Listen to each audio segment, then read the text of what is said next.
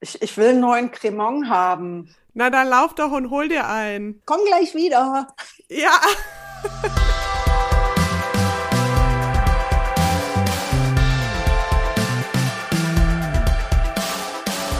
Rose und Cremant, der Feminismus-Podcast. Cheers. Hallo und herzlich willkommen zu Rose und Cremant mit einer neuen Folge, neuen Kaltgetränken und einem fantastischen Gast. Herzlich willkommen, Maike Storock. Hallo. Schön, dass du da bist. Ich freue mich auch. Und die erste Frage ist immer, was trinkt ihr? Cremant, wie es sich gehört. Ich auch. Ich habe ihn nur noch nicht eingeschenkt. Das äh, hole ich jetzt nach. Ich dachte, es wird jetzt auch wirklich endlich mal Zeit. Wollen wir an, ich, äh, anstoßen oder jeder trinkt einfach für sich schön ein? Nee, wir stoßen gleich an. Gut. Wir stoßen gleich an. Warte, ich habe ein kleines Glas, aber das dafür jetzt sehr voll gemacht. So. Richtige Einstellung. Und jetzt, jetzt, warte mal. Ich hebe meine? Kaffeetasse für euch. Dass es auch Pling macht. Prost! Pling, pling irgendwo. Pling, pling. Ich habe gerade gedacht, vielleicht muss ich mir doch noch ein alkoholisches Getränk liefern lassen. Es kann ja nicht sein, dass ich hier am Ende als einzige nüchtern bin. Auf der anderen Seite behältst du dann wahrscheinlich am Ende der Podcastaufnahme auch als einzige dein Gesicht. Ach, ich bin froh, dass ich heute eins habe. Das ist ja in der Pandemie auch immer so eine Sache. Es gibt Tage, da entscheide ich mich dagegen. Aber bevor wir uns hier jetzt äh, schon ganz ins Geschehen reinschmeißen, machen wir noch eine kleine Vorstellungsrunde. Ähm, wir haben es gerade schon gesagt, wir haben zu Gast Maike Stoverock. Sie ist Biologin und hat ein fantastisches Buch geschrieben. Das heißt Female Choice. Und ähm, wie immer bei mir sind ganz viele bunte Zettelchen drin und ganz viele Ausrufezeichen und ähm, lachende Smileys am Rand. Ähm, wir legen es euch sehr ans Herz, wie immer ähm, verlinkt in den Show Notes. Und wir machen jetzt noch eine kleine Vorstellungsrunde und fangen natürlich mit unserem Gast an. Maike Stoverock macht nicht nur Franck den Wedding Planner, sondern die ganze Branche arbeitslos. Wenn es ein Meme von einem Nickerchen gäbe, wäre sie darauf zu sehen.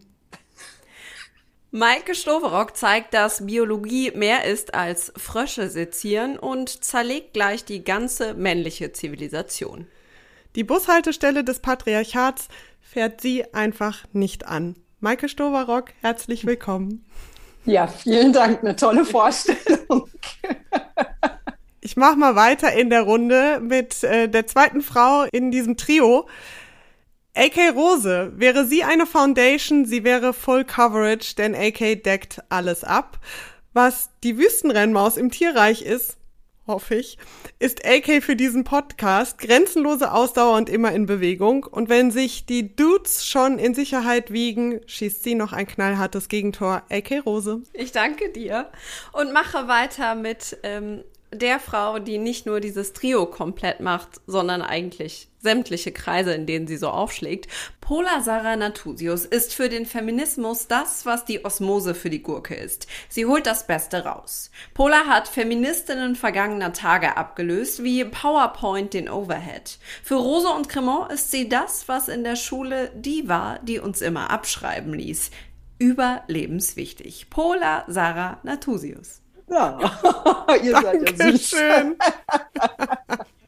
Ja, das mit der Gurke, das mag stimmen, das vermag ich nicht zu beurteilen, weil ich gehöre zu den Menschen, die Bio tatsächlich als allererstes neben Französisch abgewählt haben. Als ich das Buch gelesen habe, Maike, habe ich mir gedacht, ja, scheiße, hätte ich mal sowas in der Schule gelernt, dann hätte ich vielleicht auch länger Spaß an Bio gehabt. Ähm, bei mir hat der Spaß nämlich da aufgehört, als wir aufgehört haben, Fische zu sezieren. Das fand ich toll. Alles, was danach kam, fand ich blöd.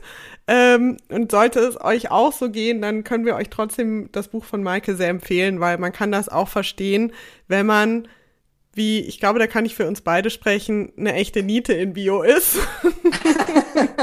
Man versteht dieses Buch auch, wenn man keine Fische oder Frösche seziert hat. Wie ihr merktet, bei mir ging es sehr viel um Osmose. Ich glaube, daher kommt meine klitzekleine Salzstörung, die ich entwickelt habe. Und das ist wirklich alles, was ich behalten habe. Bisschen wie die Nächstenliebe aus dem Religionsunterricht. Viel mehr ist da nicht übrig. Aber was ein Glück, Es gibt ja Menschen wie dich, Maike, die kluge, lustige Bücher schreiben können und so, sagen wir mal, Menschen, die so Biologie VHS-Kurs 1 haben, wie wir, levelmäßig, helfen können. Mhm. Sehr schön. Es freut mich, dass euch mein Wort erreicht hat, äh, trotz der unterirdischen Vorbildung. Dein Buch heißt ja Female Choice und wir wollen natürlich heute darüber sprechen, was ist das genau? Was verbirgt sich dahinter? Was bedeutet das für uns Frauen? Was bedeutet das für Männer? Was bedeutet das auch für die Art und Weise, wie wir Zusammenleben gestalten? Aber ich würde mal vorschlagen, wir fangen mal damit an, dass du uns einfach erstmal kurz erklärst, was, was ist dieses Female Choice? Was verbirgt sich dahinter? Äh, Female Choice ist im Grunde genommen die Art, wie ähm, die allermeisten Arten sich sexuell fortpflanzen.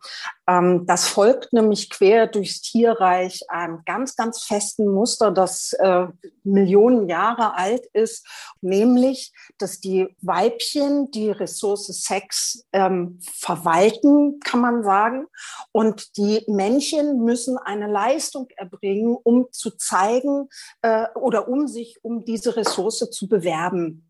Äh, die müssen die Weibchen beeindrucken. Sie müssen eben zeigen, hey, wenn du mich erwählst, äh, dann kriegst du wirklich gutes Genmaterial. Und dieses Genmaterial ist deshalb so wichtig, weil davon eben zum Beispiel die Überlebensfähigkeit der Jungtiere abhängt. Das heißt also, die Weibchen wählen aus, mit wem sie Sex haben, mit wem sie sich fortpflanzen äh, möchten. Und die Männchen müssen sich eben darum bewerben. Und das hat sich aber, weiß der oder die geneigte Leserin deines Buches, nicht so richtig konsequent bis heute durchgesetzt. oder? Schön vorsichtig formuliert, ja. Nein. Ähm, es ist so, dass mit dieser Female Choice, da könnte man ja jetzt erstmal sagen, ja, natürlich wählen die Weibchen frei, aber es kommen so ein paar besondere Begleiterscheinungen damit einher, weil die Weibchen, die sind eben sehr, sehr wählerisch. Äh, die wollen Sex beziehungsweise Nachwuchs wirklich nur mit den aller, aller tollsten Männchen, den stärksten, den schönsten, den größten.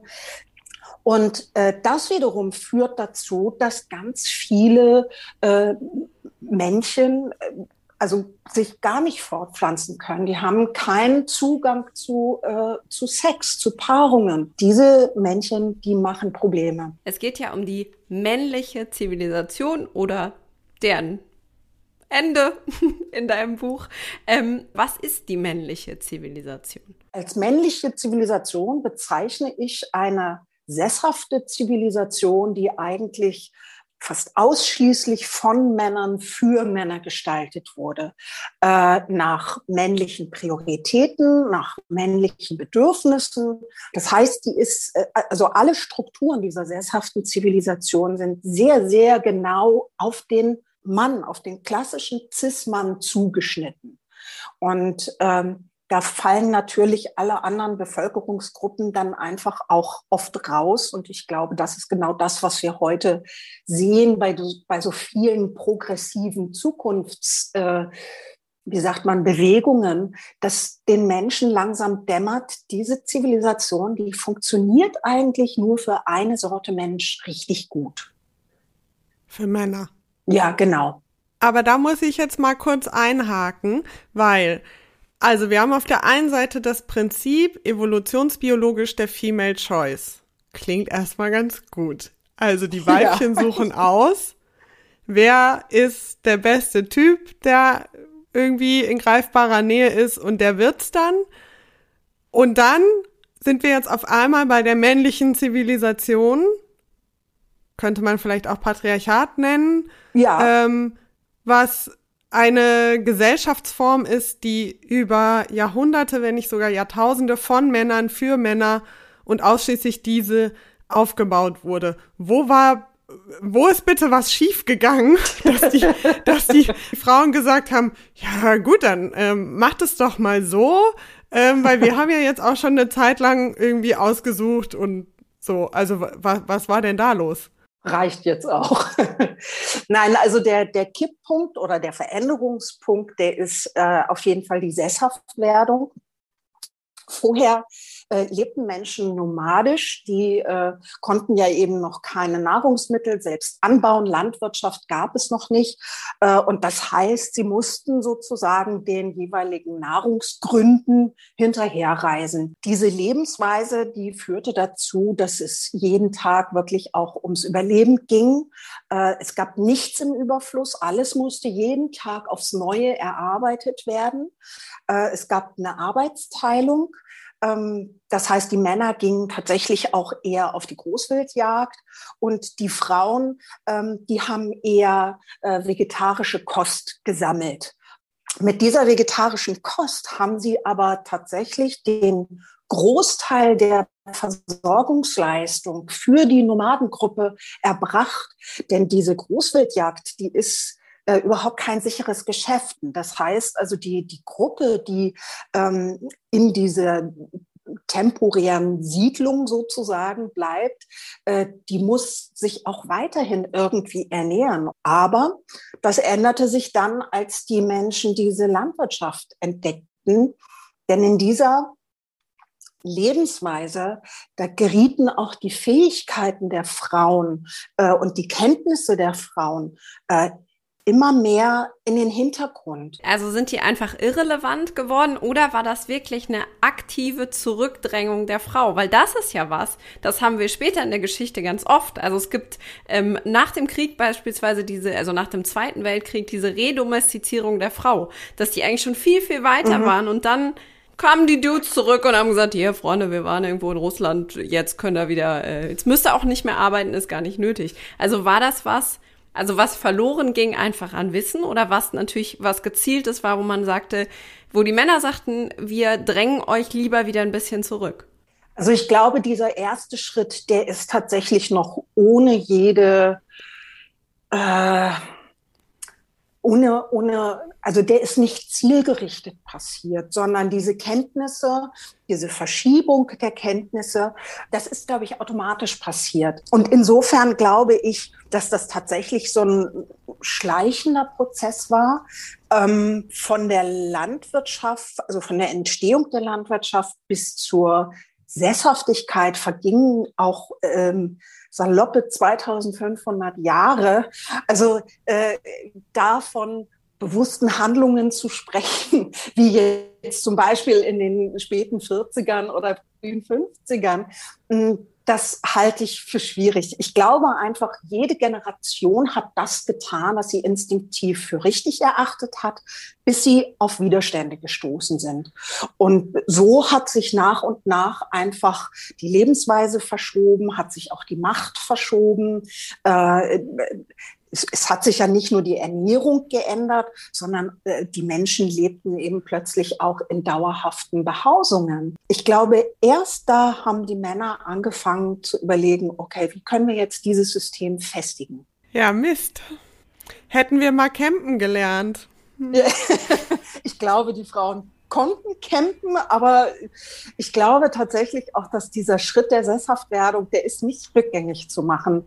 Und deshalb hängen wir jetzt eben auch äh, ja so in, in, so einem, in so einer Art Gridlock, weil wir eigentlich einen, einen Teil, also die Frauenbewegung, der Feminismus möchte einen Teil aus der äh, oder möchte Werte aus der nomadischen Welt wieder haben, also eine freie Sexualität gegen Unterdrückung, äh, äh, Frauen sollen nicht diskriminiert werden. Das war in der nomadischen Welt gegeben. Die Geschlechter lebten egalitär. Ja, und jetzt hängen wir da und, und sagen, okay, wir möchten eigentlich einen Teil irgendwie aus dieser vorsesshaften Zeit haben äh, und von dieser Lebensweise müssen das aber irgendwie in die sesshafte Zivilisation inkorporieren. Also das heißt, das sind zwei Systeme, die nur ganz schwierig äh, in Kompatibilität zu bringen sind, glaube ich.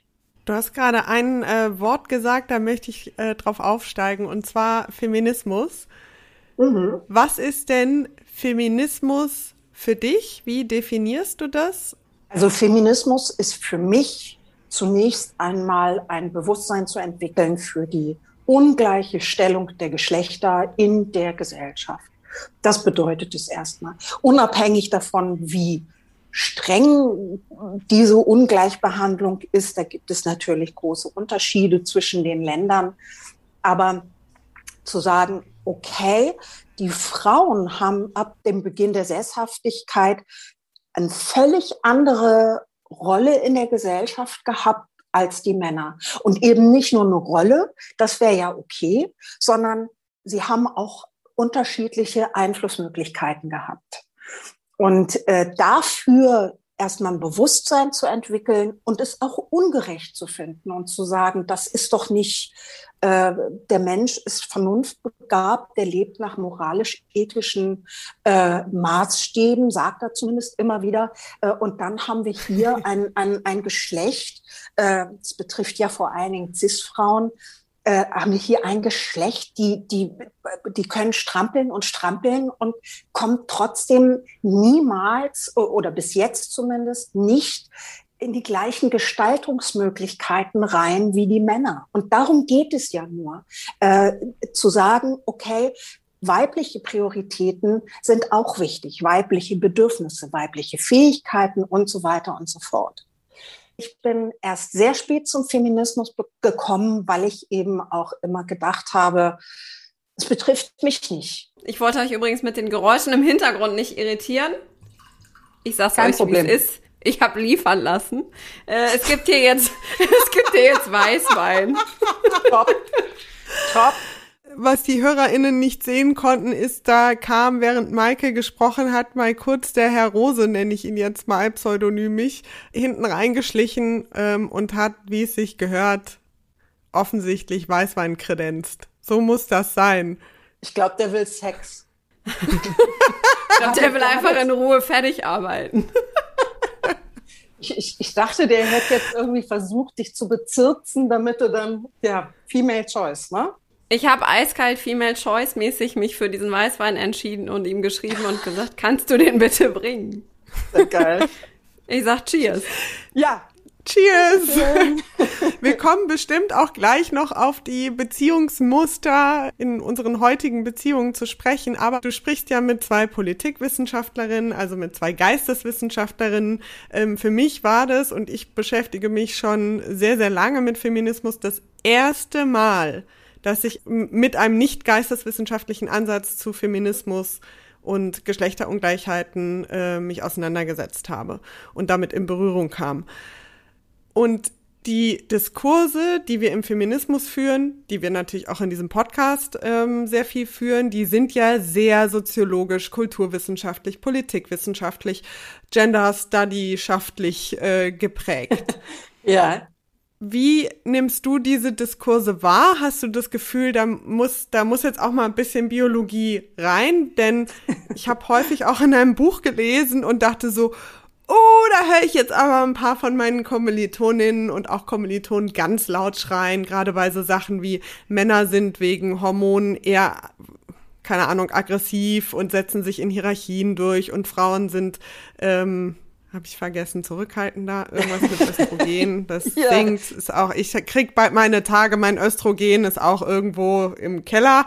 Ähm, ja, also wie sieht's aus? Geisteswissenschaften und Biologie. Ja, das ist natürlich erstmal, also ich hoffe noch nicht ganz verbrannte Erde. Ich versuche ja durchaus auch so, ein, so eine Art Missing Link zwischen diesen beiden Sphären zu sein. Also das Buch ist überhaupt kein Angriff auf kulturwissenschaftliche Erklärungsansätze für diese ganzen patriarchalen Strukturen. Ähm, es ist, ich sehe das eher als Ergänzung. Also ähm, ich habe in den letzten Jahren mh, hm, viel viel natürlich dieser ganzen feministischen Debatte äh, zugehört. Und auch wenn ich die im Ansatz immer richtig fand, habe ich immer gemerkt, ein Teil ist da irgendwie ausgeblendet, wie so ein blinder Fleck, ja. Wir sind physische Wesen. Wir sind ja keine Geistwesen. Also jetzt im Sinne von körperlos. Äh, es gibt, es gibt so viele Prozesse im Körper, die automatisch innerhalb, also in so einem Zeitrahmen von Milli- und Nanosekunden ablaufen, gerade im Gehirn, dass das praktisch unter dem Radar der bewussten Reflexion passiert. Also ich sage jetzt mal nur mal ein Beispiel. Ich bin irgendwo und ein attraktiver Mann kommt rein. Da haben sich meine Pupillen schon weit gestellt und meine Körperhaare aufgestellt, bevor ich überhaupt sagen kann, hey, hallo, schmuckes Kerlchen. Also natürlich haben wir die Möglichkeit, bewusste Entscheidungen zu treffen. Aber das ändert ja nichts daran, dass äh, Prozesse in unseren Körpern ablaufen, die Impulse setzen. Der Körper wird in die Bereitschaft versetzt, etwas zu tun oder nicht zu tun.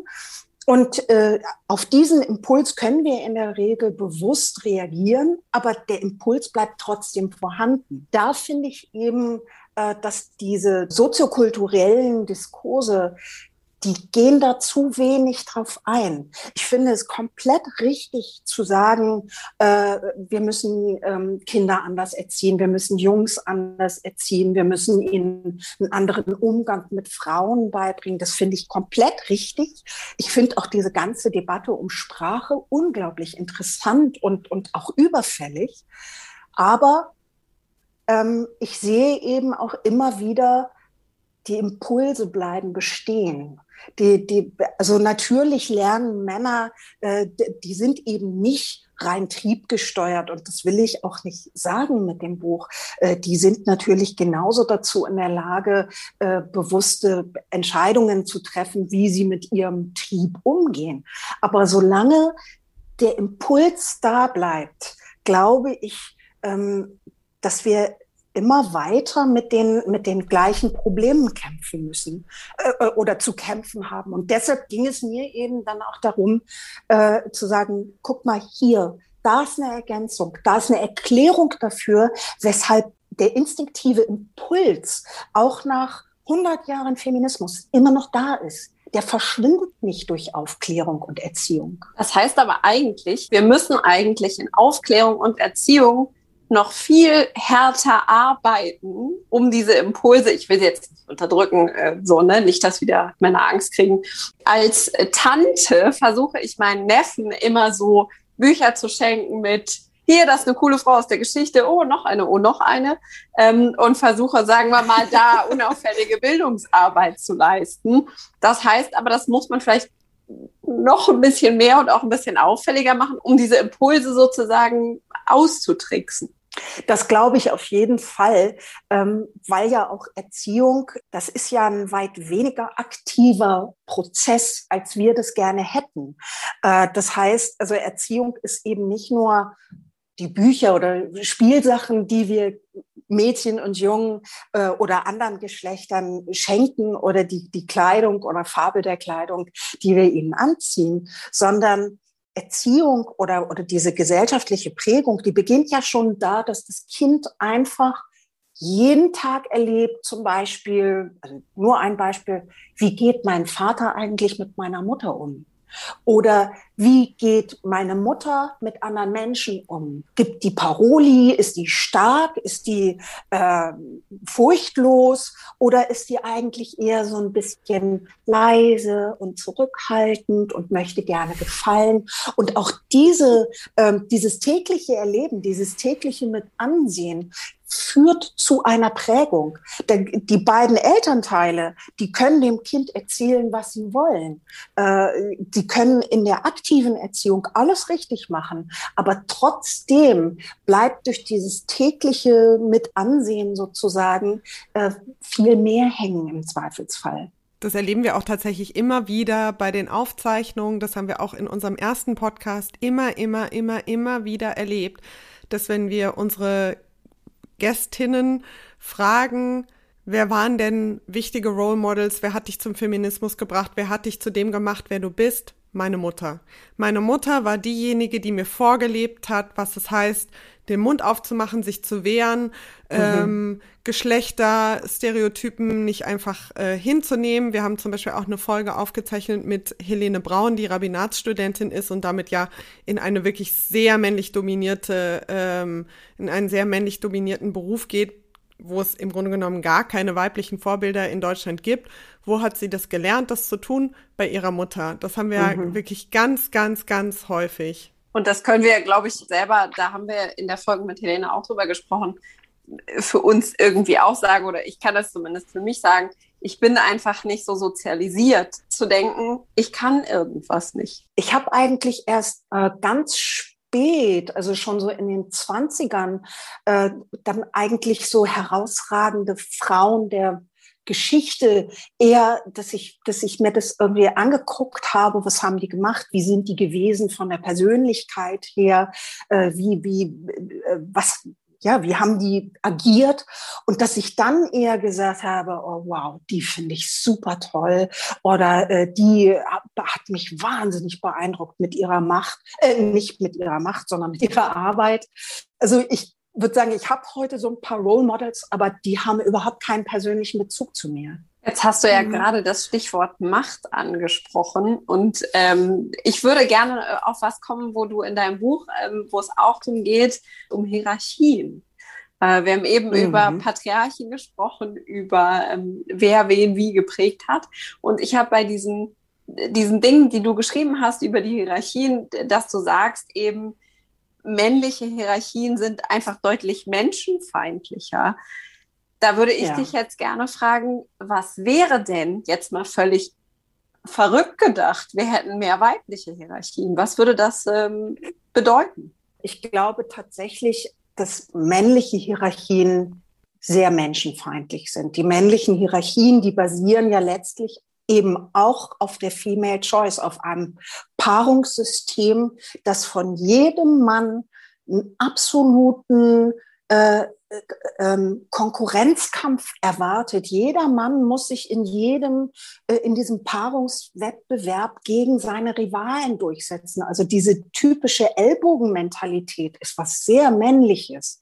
Äh, ich meine das nicht moralisch wertend, sondern die Männer haben sich das ja auch nicht ausgesucht. Und wenn man sich Statistiken zur psychischen und physischen ja. Gesundheit anguckt, Nein, naja. ja, ich würde tatsächlich sagen, sie haben es sich nicht so ausgesucht. Sie haben ein Problem gelöst, ja, durch das Patriarchat.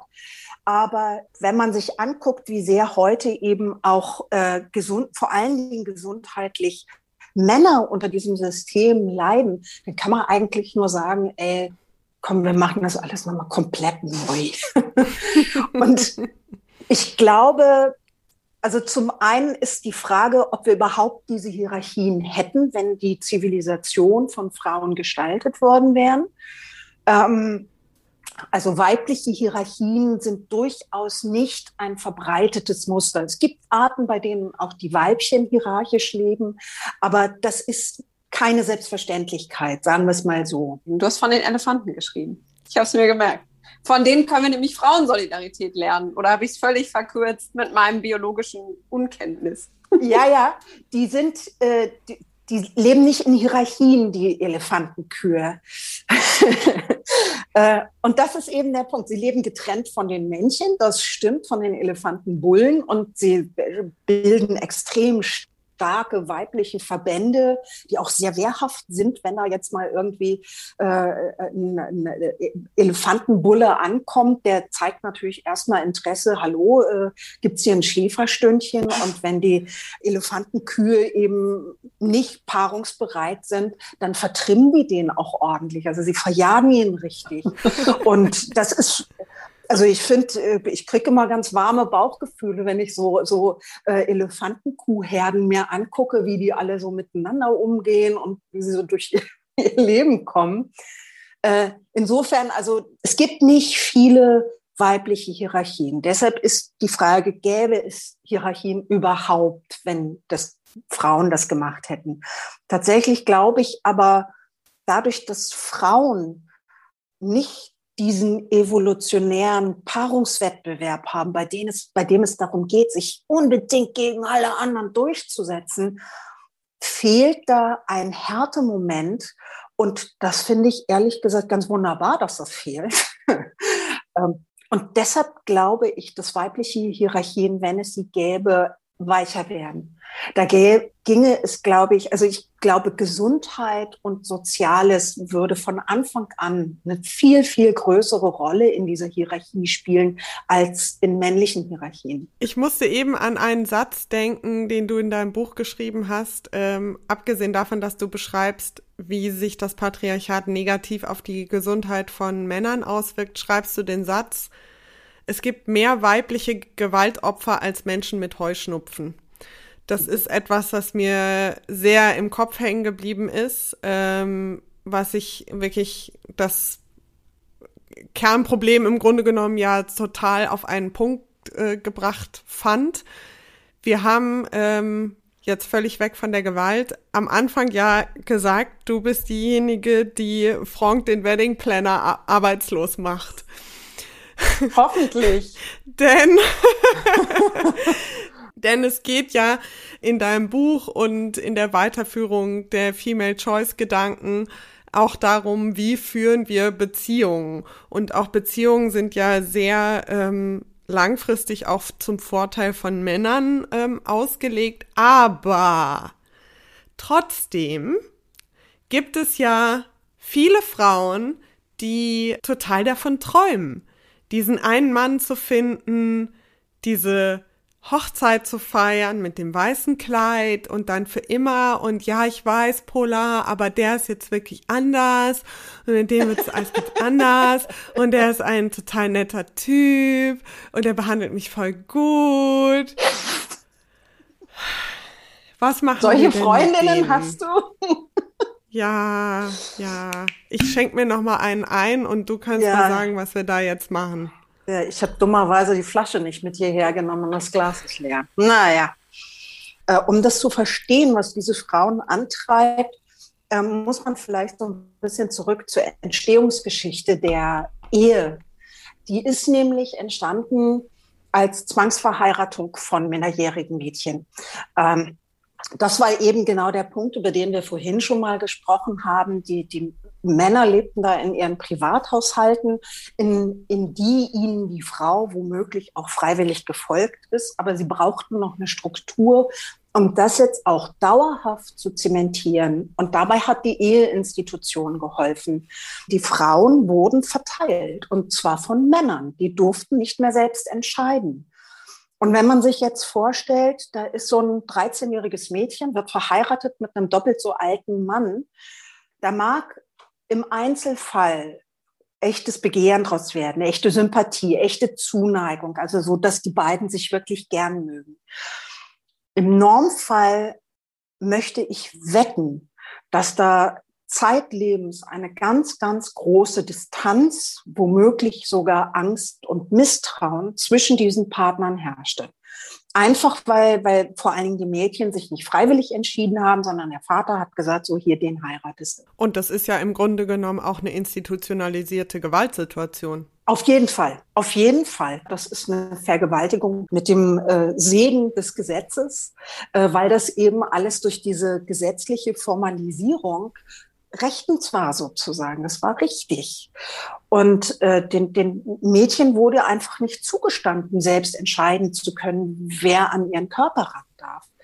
Und wenn man sich jetzt überlegt, dass die ähm, Mädchen, die Bräute äh, und, und ihre Ehemänner zeitlebens so eine freudlose, distanzierte, ganz schwierige Beziehung hatten, dann kann man sich auch vorstellen, dass vielleicht die Frauen dann irgendwann gesagt haben, oh, ich habe jetzt hier eine Tochter bekommen. Hoffentlich hat diesmal besser. Das heißt, die Menschen oder die Frauen fingen womöglich auch an, einfach so ein, ihre Hoffnungen auf die Ehe zu richten. Also zu sagen, ähm, es gibt ganz wenige Fälle, in denen das ganz toll wird. Du schreibst, das ist wie Lotto spielen. Also das ist so, so wahrscheinlich wie, als würde man im Lotto gewinnen. Das passiert ja, wie wir wissen, auch eher selten. Ganz genau. Und ich finde diesen Vergleich mit der Lotterie eben auch sehr treffend, äh, wenn man sich anguckt, wie viele Leute da draußen glücksspielsüchtig sind. Das ist ja alles eine Form von Lotterie. Äh, also nicht nur süchtig, sondern wirklich auch irgendwie brav jede Woche einfach ihren Lottoschein zum Kiosk bringen. Äh, die Aussicht auf was ganz, auf die eine kleine Chance, dass es das große Glück bringt, lässt die Menschen das eben immer wieder machen. Und ähm, deshalb glaube ich, dass diese, diese ganzen Hoffnungen, diese romantischen Überfrachtungen, das wird ganz wunderbar. Und nach der Heirat wird alles noch viel schöner als vorher. Äh, ich, ich glaube, das muss man auch so ein bisschen lesen aus dieser Entstehungsgeschichte der Ehe heraus, äh, dass die, dass die Mädchen und Frauen einfach, denen blieb gar nichts anderes übrig, als sich das äh, platt gesagt schön zu reden, dieses Leben, was sie da führen ähm, und und äh, künftige e Eheschließungen oder Partnerschaften äh, sozusagen so romantisch aufzuladen, weil sonst geht man ja kaputt in so einem Verhältnis. Ja. Aber das ist ja jetzt heute nicht mehr so. Heute könnten ja diese Frauen auch einfach sagen, nee, habe ich, hab ich, ja, hab ich ja gar keinen Bock drauf. Ich glaube zum Beispiel, dass das gar nicht so leicht ist, nö zu sagen, weil wir eben alle auch in diesem Konstrukt ja oder die meisten von uns, würde ich jetzt mal vorsichtig sagen, in diesem Konstrukt zur Welt gekommen sind, mit, einer, mit einem Vater, mit einer Mutter. Äh, die, diese beiden Bestandteile, die gehören eben auch zu unserem Verständnis für Geborgenheit. Äh, beide geben ihren Anteil und äh, wir suchen ja sowieso, oder diese Kernfamilie, die gibt uns ja sowieso als kleine Kinder so viel so viel Eindrücke mit auf den Weg, dass wir sehr oft im Erwachsenenalter versuchen, in unseren Beziehungen diese Muster entweder wiederzuleben oder zu kompensieren oder diese kindlichen Bedürfnisse in Beziehungen zu erfüllen. Ähm, das heißt also, wir gehen ja heute nicht hin und verlieben uns bewusst und entscheiden uns bewusst für einen Partner, sondern da passiert eben psychologisch auch ganz viel äh, und, und spielt eine ganz große Rolle, von wem wir uns angezogen fühlen und von wem nicht. Und diese psychologischen Vorgänge, die sind alle geprägt von diesem Leben in der Familie. Aber dann können wir zu der Kutsche immer noch Nein sagen. Ich, ich glaube, ich, wir, wir können das tatsächlich. Das ist ganz wunderbar. Das finde ich auch einen, einen großen Fortschritt, der ja letztlich auch auf die Bemühungen der Frauenbewegung zurückgeht. Ähm, aber trotzdem, glaube ich, ist es nicht so leicht, sich von frühkindlichen Prägungen und Vorbildern und Eindrücken frei zu machen. Äh, genauso wie ich es sehr schwer finde, ein Kind, was zum Beispiel niemals eine Sprache für seine Geschlechtsorgane bekommen hat, weil es heißt ja Bubu und Mumu und Muschi und da unten und so. Äh, wir schaffen damit sozusagen überhaupt erstmal ein Hindernis, dass das Kind irgendwann selbsttätig überwinden muss. Oder dann so guckt wie Pola gerade. Also alle, die das nicht sehen konnten. Es war ein unangenehmer Moment für dich, glaube ich, ne? Nee, also, also äh, bei uns zu Hause gab es kein Bubu und Lolo und keine Ahnung. Also meine bei Eltern, ich meine, ich habe eine alt 68er Mutter, ne? Mhm. Ich glaube, ich bin einfach Brüder auf die Welt gekommen. So, es ist ach, einfach bist, so. Ach, du bist prüde. Ach, ja, so. ja. Da liegt der Hase im Pfeffer. Da bin ich ja die richtige Gesprächspartnerin. nee, also auch als ich ähm. diese Stelle in deinem Buch gelesen habe, wo es so um Erziehung von kleinen Kindern und Vorbild und äh, Aufklärung und so weiter ging, dachte ich, oh Gott, jetzt bin ich doch einmal mehr froher, dass ich keine Kinder habe, keine Kinder will und keine Kinder bekommen werde. Na, aber Lass mich mal, einfach alle mit meinen Geschlechtsteilen in Ruhe. Ich will die, die sind alles, ich beschäftige mich damit und der Rest kann woanders hingehen. Du, aber ich glaube, äh, das ist ganz spannend, weil man wird entweder genauso wie die eigenen Eltern oder das komplette Gegenteil der eigenen Eltern. Ich glaube, hat bei dir dann das Letztere voll zugeschlagen. ja. Ja, muss euch ganz kurz unterbrechen, weil dieses Gerät, mit dem ich hier eingeloggt bin, sich von 90 Prozent auf 1 Prozent runtergewirtschaftet hat während unseres Gesprächs. Ich lauf, renne. Lauf! Ja. Ich, ich will einen neuen Cremant haben. Na, dann lauf Pause, doch und hol dir einen. Ja, ob ich, die, ob ich die Pause mal nutze? Komm gleich wieder. Ja. ah, so. Hier. Schön. Ah, oh, wunderbar. Jetzt ist ja die Frage, es ist schwierig, sich von diesen ganzen evolutionsbiologisch und auch durch Prägung und Sozialisation äh, geprägten Einflüssen einfach frei zu machen und es ist leichter gesagt als getan, ähm, einfach zu sagen, na ja, dann, äh, dann denk doch mal drüber nach, ob du wirklich heiraten willst oder halt vielleicht nicht, weil es wäre viel logischer, es nicht zu tun. Ähm, was kommen denn da aber vielleicht in der Zukunft für Beziehungsmodelle auf uns zu? Bleibt das jetzt erstmal dabei? Wie, so, was kommt quasi so Ausblick auf die nächste Folge? Also äh, die nächste Folge der Zivilisation. ich würde sagen, also wünschen würde ich mir, äh, sagen wir es vielleicht eher so, dass die Ehe komplett gekippt wird also, dass der Staat sich komplett ausmischt aus sexuellen und Fortpflanzungsbeziehungen, äh, dass es da keine Steuervorteile mehr gibt, kein, also dass es keinen Vorteil mehr bietet, verheiratet zu sein gegenüber nicht verheiratet zu sein, sondern dass jedes Paar, auch unverheiratet, alle Rechte hat. Das finde ich, äh, das finde ich erstmal das Wichtigste, um sowas wie eine echte Freiheit und auch Freiwilligkeit zu schaffen. Denn äh, also in dem Moment, wo ich Steuervorteile habe als Verheiratete, wo ich bei Unfällen und Krankheiten nur auskunftsberechtigt bin, wenn ich die Ehefrau äh, von jemandem bin und so weiter und so fort. Ähm, oder, oder äh, irgendwelche Versicherungen für die Kinder in der Zukunft habe, äh, in dem Moment bin ich ja nicht wirklich frei, sondern natürlich treffe ich eine eigene Entscheidung aufgrund der Datenlage sozusagen. Aber das ist ja da steckt ja schon eine Diskriminierung in sich, zu sagen, es gibt eine Ehe und wer sie eingeht, der hat XY äh, Vorteile gegenüber einer nicht verheirateten Beziehung. Also das wäre auf jeden Fall mal mein, mein erster Wunsch, dass das verschwindet.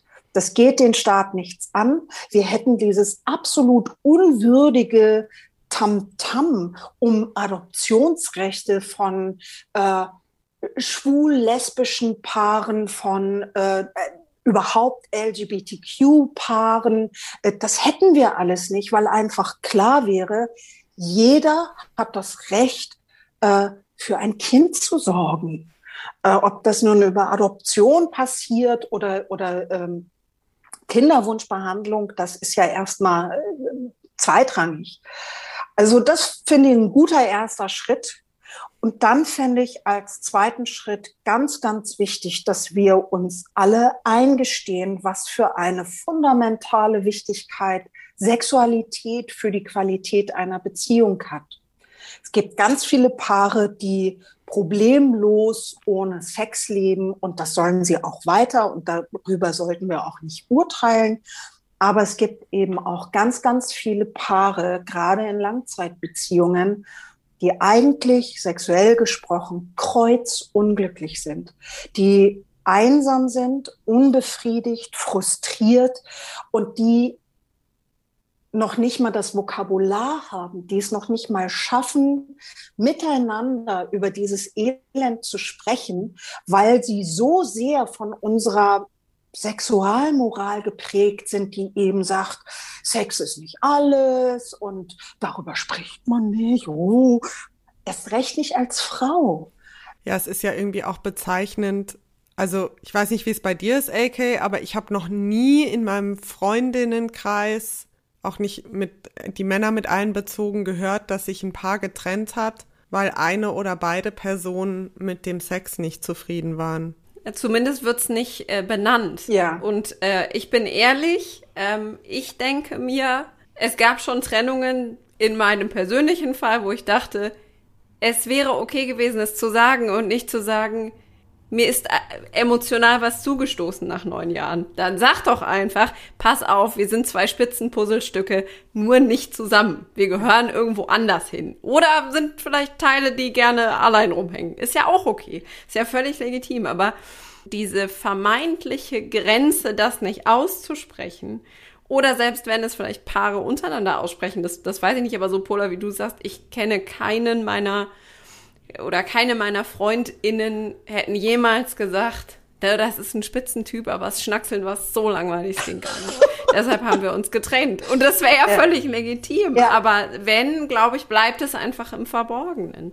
Das ist aber ja, glaube ich, etwas, was generell auch bei, also so die, ein bisschen die Krux bei Beziehungen ist, weil ich weiß, dass mein sehr übersichtlicher Single-Freundeskreis, inzwischen sehr übersichtlich, da wird Don't judge. offen, offen über Sex gesprochen, aber sobald man in Beziehung ist, spricht man nicht mehr mit anderen Leuten über den Sex, weil dann ist es privat. Und vorher ist so, ja, also der, dessen Schwanz war so und dessen Eier waren so und dann oben und unten und hinten und vorne, morgens, abends, mittags und so weiter und so fort. Jetzt habe ich einen Freund.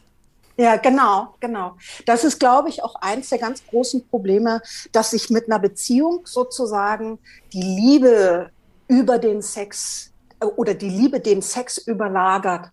Denn äh, die, die weibliche Sexualität, die ist, wenn wir jetzt noch mal eben schnell zurück zu den Nomaden gehen, die ist eben so ausgelegt, dass die Frauen nach einer Fortpflanzungsperiode praktisch den Paarungswettbewerb wieder ganz neu eröffnen. Und eine Fortpflanzungsperiode dauert bei Menschen ungefähr drei bis vier Jahre.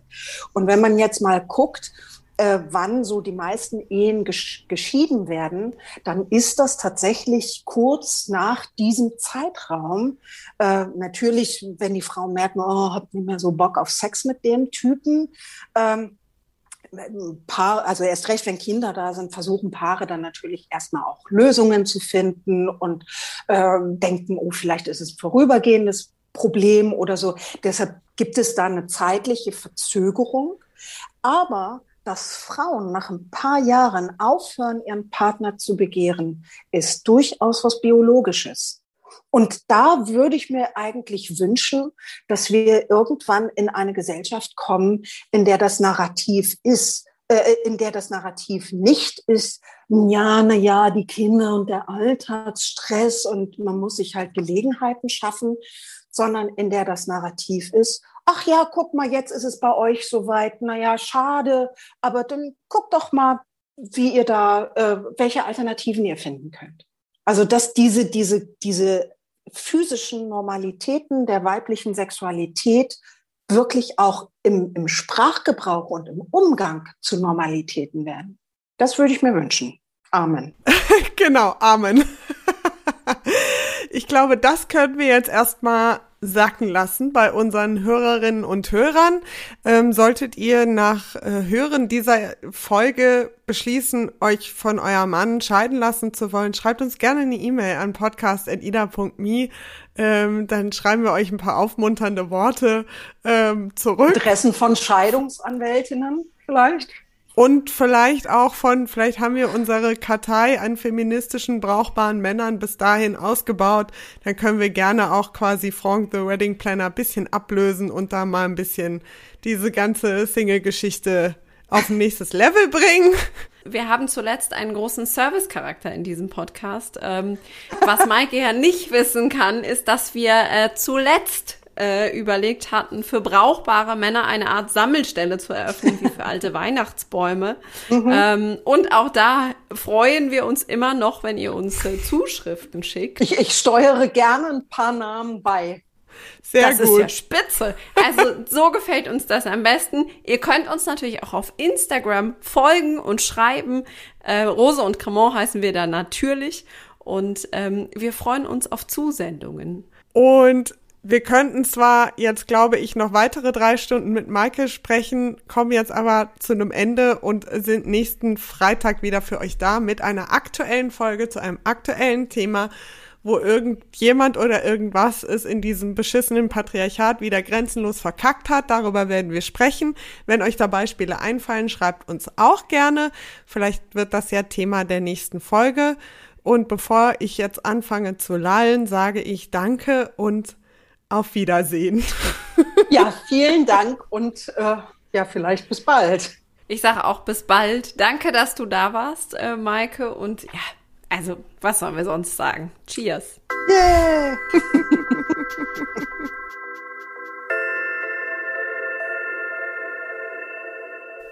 Das war Rose und Cremant, moderiert von Pola Sarah Natusius und Ann-Kathrin Rose. Erdacht und gemacht von der Innovations- und Digitalagentur IDA. Hä? Wer? Steht alles auf ida.me. Und jetzt noch Danke an die, die diesen Podcast möglich machen. Theresa Heilmann, Matthias Montag, Rebecca Pointke, Kai Niemann und Annemarie Leipe.